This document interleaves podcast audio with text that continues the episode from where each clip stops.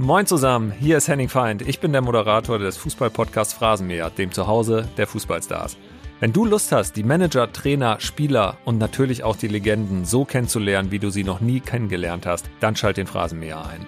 In einer Atmosphäre irgendwo zwischen Kabine und Kamin erfährst du, wie die Stars wirklich ticken, was sie antreibt und welche unvergesslichen Anekdoten aus ihrer Karriere sie niemals vergessen werden. Abonnier den Phrasenmäher am besten direkt bei Apple Podcast, bei Spotify oder in deiner Lieblingspodcast-App, damit du keine Folge verpasst. Und lausche dem, was sonst nur in der Kabine der Bundesliga besprochen wird. Wir hören uns im Phrasenmäher. Das Bild News Update. Es ist Mittwoch, der 21. Februar und das sind die Bild Top-Meldungen.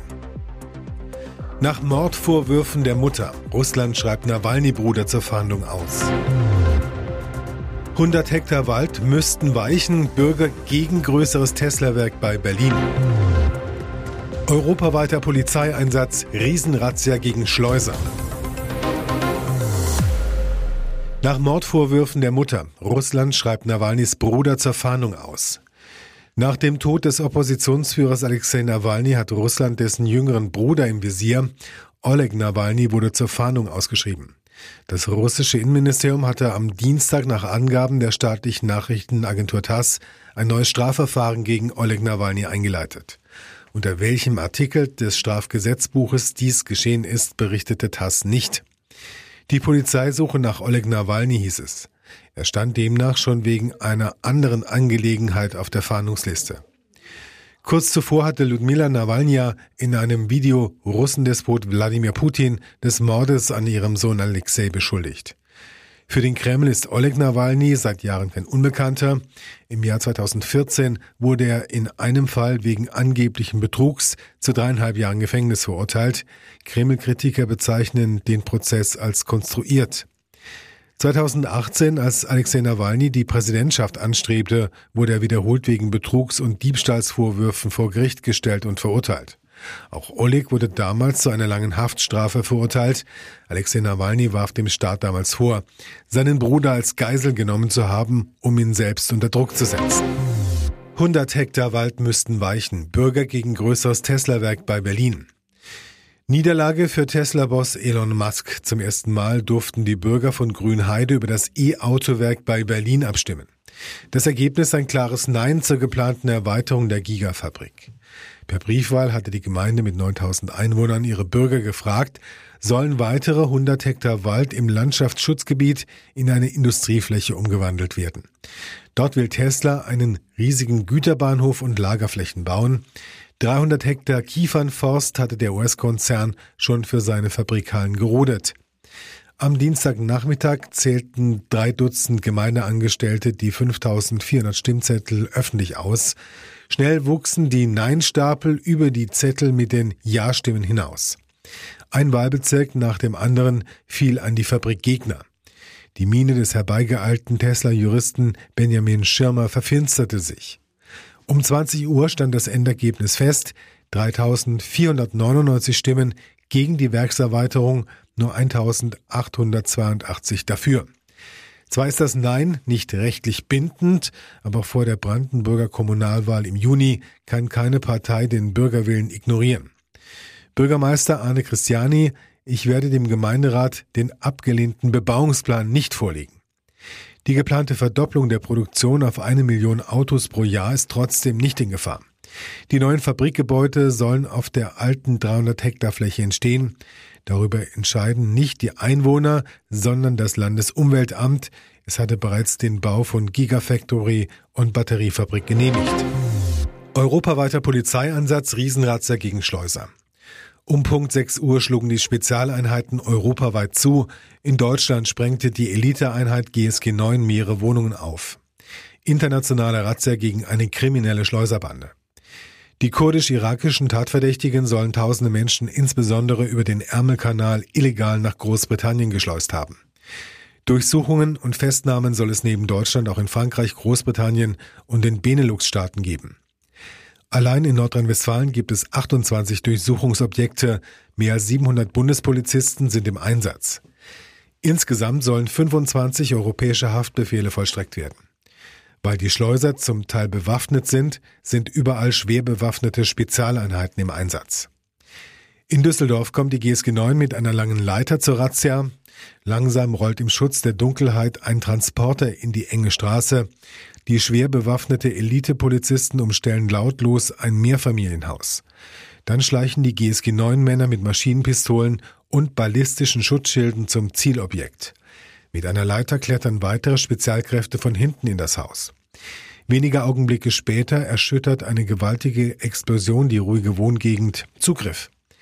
Die GSG 9 hat eine Tür aufgesprengt, reißt einen mutmaßlichen Schleuser und die Nachbarn aus dem Tiefschlaf. Spuren und Beweise werden gesichert, die Wohnung penibel durchsucht. Erst vor knapp einem Jahr gab es bereits eine europaweite Aktion gegen kriminelle Schleuser.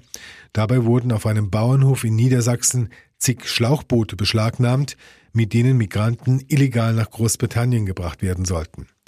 Die spektakuläre Razzia heute steht auch damit wohl im Zusammenhang.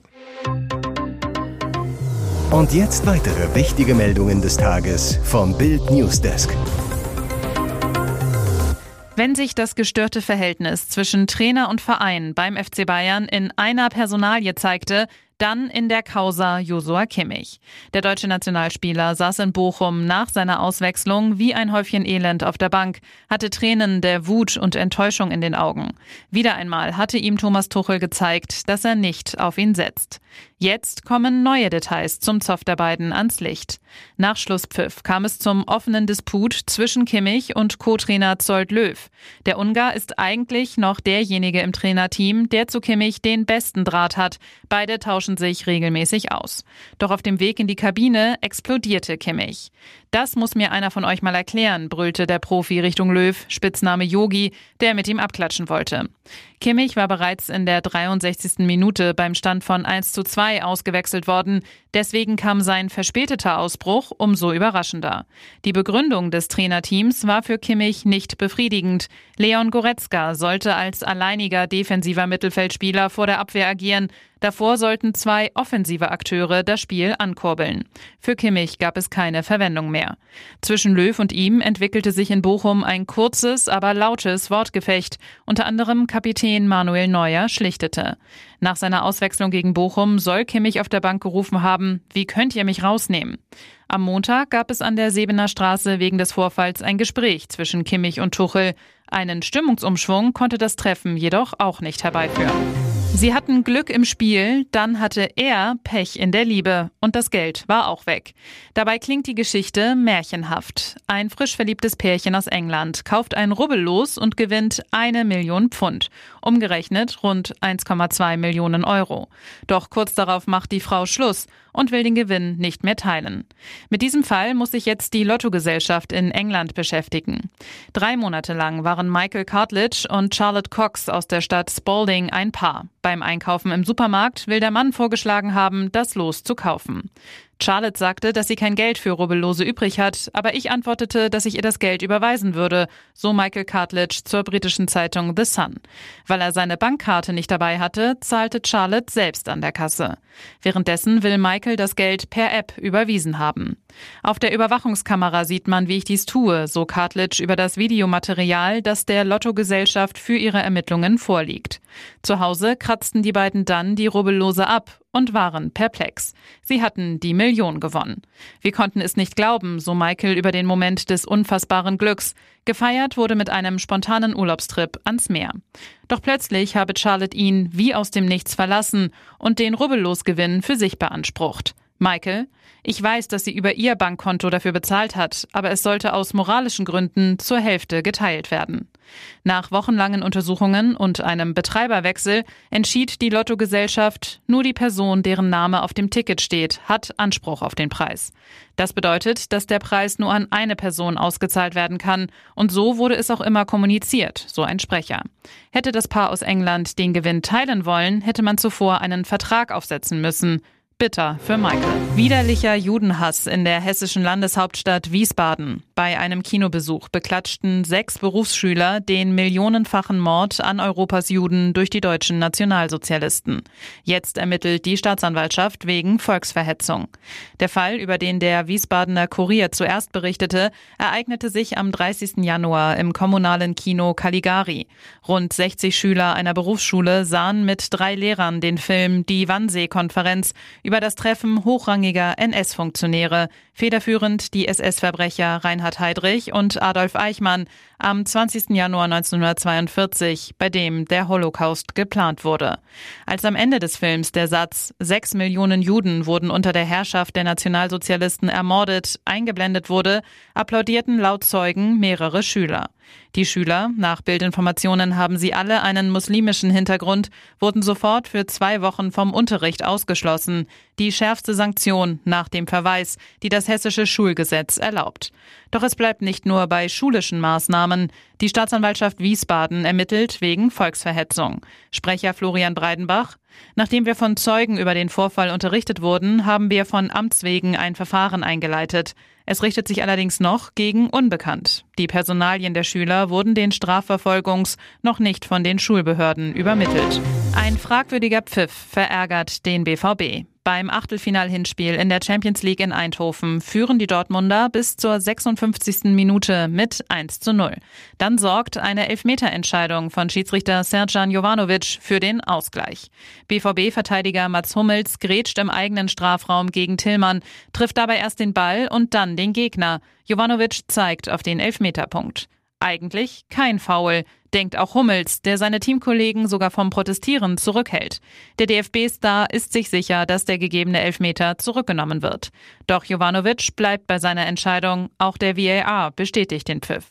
Der Schiri schaut sich die Szene nicht mal selbst am Spielfeldrandbildschirm an. Eine strittige Entscheidung. Hummels nach dem Spiel bei Amazon Prime 0% Elfmeter. Ich grätsche rein, ich spiele ganz klar den Ball zuerst, erwische ihn danach noch minimal. Wir sind im Fußball, also tut mir leid, 0% Elfmeter. Und weiter. Der Tillmann hat sich totgelacht auf dem Platz. Der Bakayoko hat sich totgelacht. Die haben mich alle angegrinst, minutenlang. Zweiter lächerlicher Elfmeter nach dem Paris-Spiel, den wir schon kassiert haben. Ich verstehe die Schiedsrichter aktuell nicht. Bildschiri Thorsten Kienhöfer findet den Pfiff okay. Für mich ist der Strafstoß absolut vertretbar. Hummels trifft minimal den Ball, aber wesentlich mehr den Gegenspieler, sagt er. Den anschließenden Strafstoß verwandelt Ex-Gladbacher Luc de Jong zum 1 zu 1 Endstand.